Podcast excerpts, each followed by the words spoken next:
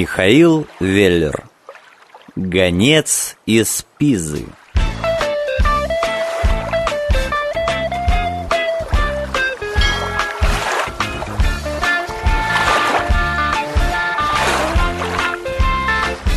Часть первая.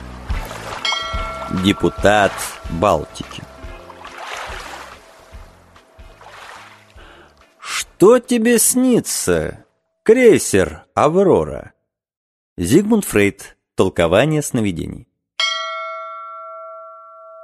Корабли постоят и ложатся на курс, но они возвращаются.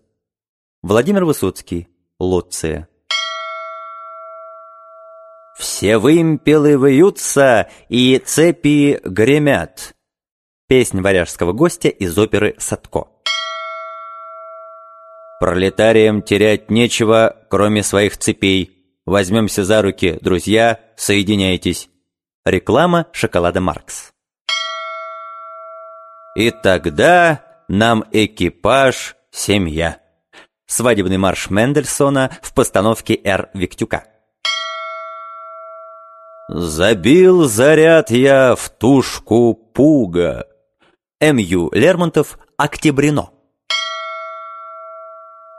И тогда Снори Стурлусон снарядил большой корабль, чтобы достичь того берега. Младшая Эдда.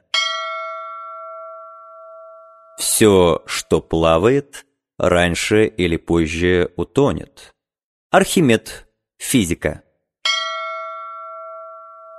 «Атакуйте! Топите их всех!» Резолюция гросс-адмирала Денница. «Ты лжец, нам Бог, ибо все знают, что железо не может плавать». Джек Лондон, морской волк.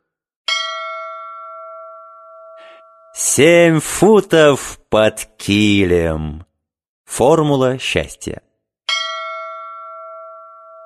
Полундра! Честное предупреждение.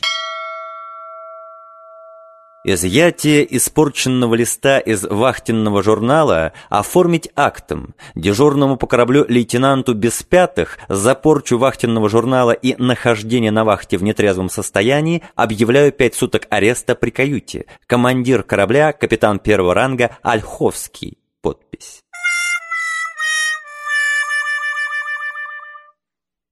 Давайте назовем это для пущей внятности экспозицией, или рекогносцировкой, или привязкой по местности, или преамбулой. Ступим на мостовую с тротуара, поднимем руку, и почти сразу частник из правого ряда отслоится от движения Невского, вильнет к бровке и притормозит, перегнувшись к правой дверце. К Авроре, и поясним для непонятливых, чтобы не переспросили насчет кафе, магазина, ресторана или гостиницы. К крейсеру. И уж для самых туповатых уточним.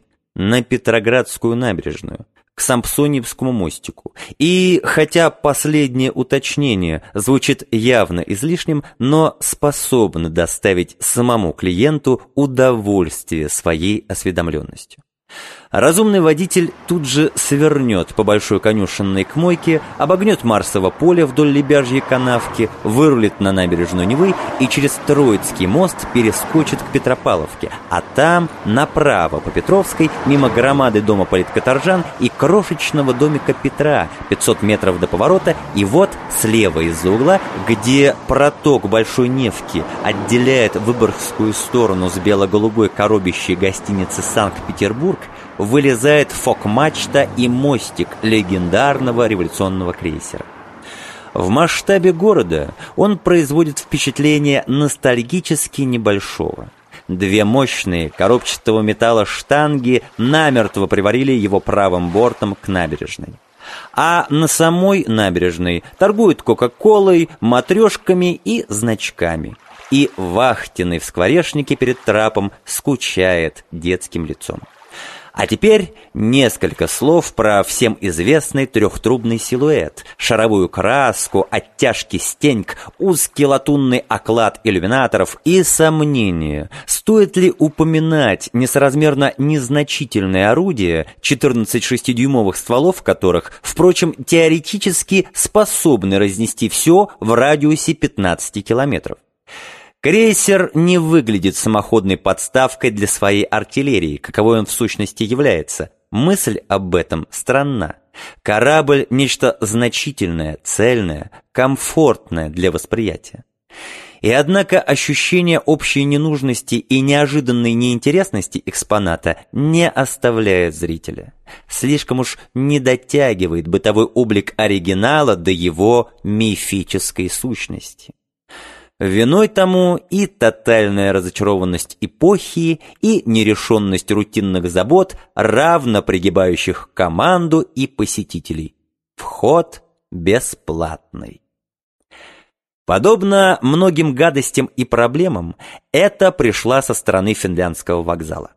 Впоследствии, многократно возвращаясь мыслью к началу всего, Ольховский усматривал ехидный перст судьбы в том нелишенном символа обстоятельстве, что англичане явились непосредственно после осмотра ленинского паровозика и памятника на площади, где вождь указывал на юг, в сторону Москвы, стоя на башне броневика английской системы «Остин», пулемет которого был сориентирован параллельно с указующим жестом руки. Город-музей Петербург вообще так густо профарширован символами, что куда ни плюнь, во всем готова явить себя изящная до назойливости аллегория. Неизвестно, на кой черт Ольховский прогнулся и выставил сигнальщика, чтобы он засек, значит, англичан непосредственно от их двухбашенного броневика, передавшего исторический привет нашему двуглавому орлу. Хотя приданный им Ковторанг из главу профлота был специально снабжен мобильным телефоном для лучшей координации действий в таких случаях. Телефон позвонил, сигнальщик доложил. Ольховский выждал время по часам и лично поднялся на палубу. Не надо быть Шерлоком Холмсом, чтобы определить британского морского офицера в штатском среди толпы. Здесь же они были в форме маленьким стройным ордером в семь единиц.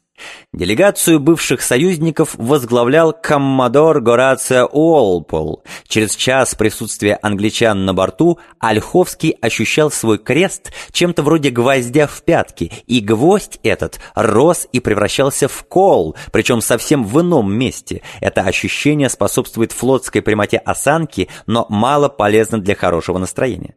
Даже недолгое общение с тезкой славного Нельсона позволяло ясно понять, почему многочисленные народы Британской империи веками мечтали перерезать всех англичан. Для большего уподобления хотелось как минимум выбить ему глаз. Картинно-седой и сухопарый коммодор совал этот глаз в паре с другим во все дыры, так, словно от его усилий впрямую зависела история – еще немного усилий, и личными героическими действиями крейсера «Аврора» будет выиграно Цусинское сражение. Как следствие, вся русско-японская война. Революции 905 года не будет, и вообще все теперь пойдет иначе.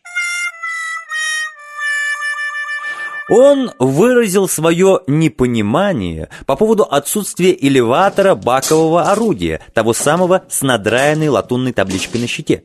Ведь посетители не поймут, как и откуда подавались снаряды. Снятые ступени трапа на верхний мостик, чтоб посетители не лазали, заставили его постоять и тупо посмотреть на то место, где им полагалось быть.